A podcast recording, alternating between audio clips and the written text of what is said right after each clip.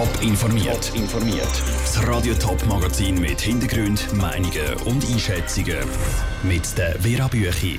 Warum die Mitteparteien zu Winterthur gerade besonders gefragt sind und woher die grossen Unterschiede bei den Mieten in der Region kommen. Das sind zwei von den Themen im Top informiert. Es ist völlig überraschend gekommen, wo die Winterthurer SP-Stadträtin Yvonne Beutler letzten Monat ihren Rücktritt angekündigt hat.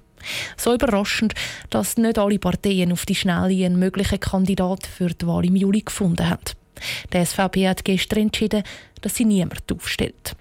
Raphael Wallimann aus der Newsredaktion gibt es bei der Wahl in dem Fall ein Duell zwischen nur zwei Kandidaten, Kasper Bob von der SP und Daneta Steiner von der GLP.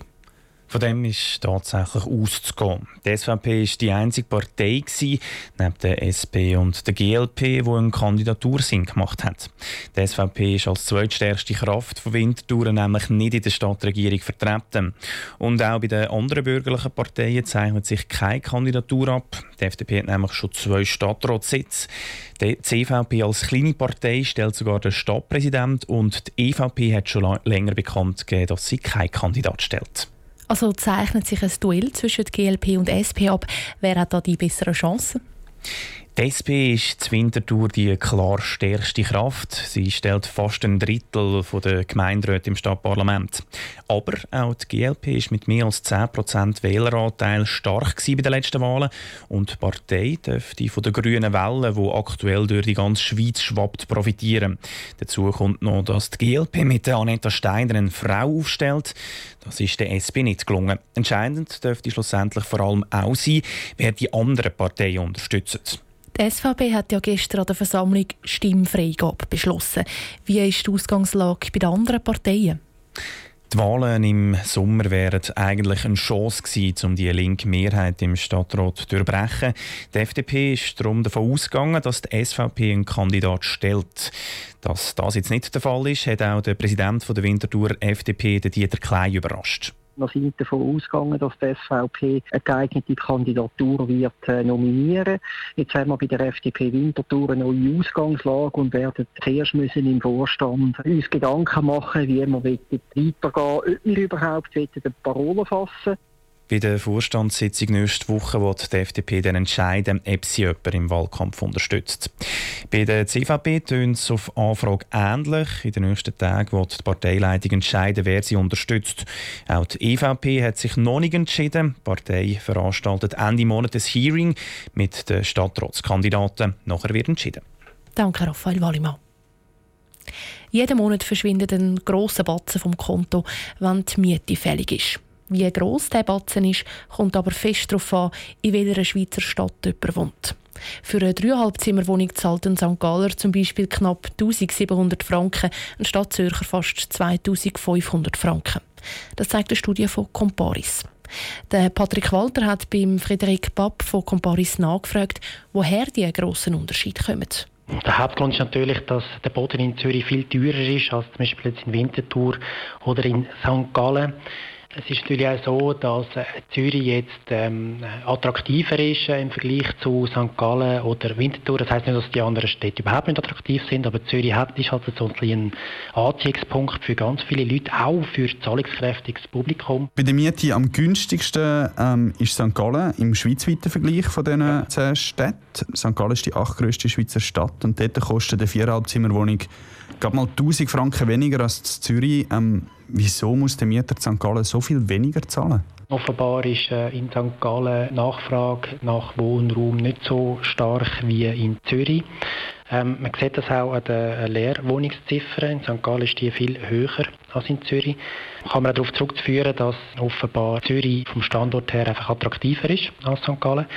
Ähm, äh, erwähnenswert ist auch noch, dass St. Gallen relativ viele Altbauwohnungen hat und eventuell entsprechen die halt nicht mehr am neuesten Standard und das drückt natürlich auf die Mieten. Und jetzt haben wir über St. Gallen und Zürich geredet, dann gibt es noch Winterthur. Ähm, wo liegt denn Winterthur so im schweizweiten Vergleich bei den Mietpreisen? Also Winterthur ist in der unteren Hälfte vom Tableau, aber gleich ähm, kostet es mehr als zum Beispiel in, in St. Gallen oder auch in, in Biel. Der Grund ist halt, also Winterthur profitiert natürlich auch von der Nähe zu Zürich. Das ist recht gut angebunden mit der Bahn. Insofern das erklärt das auch, warum äh, Winterthur jetzt höhere Mieten hat als beispielsweise St. Gallen. Wenn jetzt viele zum Beispiel das Gefühl haben, ja, Zürich ist viel zu teuer und wir ziehen jetzt die, Agglomeration raus oder halt noch weiter raus auf Winterthur, dann kann das auch dort natürlich einen Preisschub bei den Mieten zur Folge haben. Der Frederik Papp, Experte von Comparis im Gespräch mit dem Patrick Walter. Die genauen Zahlen und auch Grafiken zu den Mietpreisen gibt es auf toponline.ch. Es ist Wahljahr. Und wenn Wahljahr ist, dann kann das auch bei den Schweizer Parteien einmal einen Umschwung bewirken. Aktuelles Beispiel das sogenannte Versicherungsvertragsgesetz. Dort hat die Mehrheit der Versicherungen mehr Recht geben auf Kosten der Konsumenten. In der Debatte dann aber die Kehrtwende. Aus dem Bundeshaus, der Matthias Strasser. Wenn man etwas abmacht, einen Vertrag abschließt, dann gilt der. Und zwar bis man sich zusammen auf eine neue Abmachung einigen. Das ist ein wichtiger Grundsatz bei Vertragsabschlüssen. Genau diesen Grundsatz hat eine bürgerliche Mehrheit beim neuen Versicherungsvertragsgesetz aber ausschalten. In der vorberatenden Kommission haben sie den Versicherungen das Recht gegeben, Verträge nach dem Abschluss einseitig anzupassen. Konsumentenschützer sind empört. Das ist natürlich wirklich auch die Versicherten eigentlich über den Tisch gezogen. Sie zahlen jahrelang oder jahrzehntelang Prämie und kommen nach einer Leistung nicht mehr über, nur weil die Bedingungen einseitig angepasst worden sind. Sagt Priska Birrer-Heimo, SP-Nationalrätin und Präsidentin von der Stiftung Konsumentenschutz. Bei so einer Anpassung könnte man zwar künden, aber je nach Situation bringt das gar nichts. Bei einer Autoversicherung kann ich eine andere wählen, wenn das aber bei der Krankenzusatzversicherung zum Beispiel der Fall ist und ich zahle seit 30 Jahren Jahr Prämie und habe gemeint, jetzt sei eine Kur zum Beispiel dabei. Jetzt wird das einseitig abgeändert. Dann kann ich mit 55, 60 vielleicht gar nicht mehr eine andere Versicherung oder nur zu ganz, ganz erschwerten Bedingungen. Vor der Nationalratsdebatte im Wahljahr sind darum auch bei den Bürgerlichen Sorgenfalten auftaucht.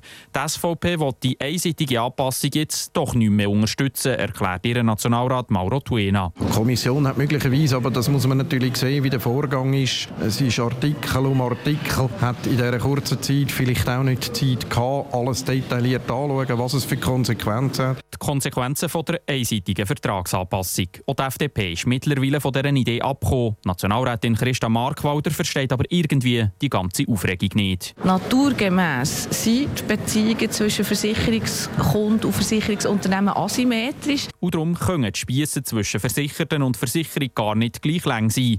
Das ist aber auch gar kein Problem. Versicherer stehen in einem harten Wettbewerb.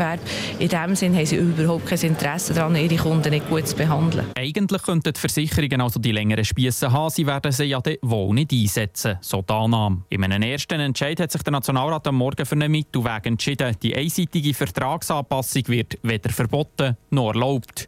Der Matthias Strasser aus dem Bundeshaus. Die Debatte zum gesamten Gesetzespaket im Nationalrat läuft noch. Top informiert, auch als Podcast. Mehr Informationen gibt es auf toponline.ch.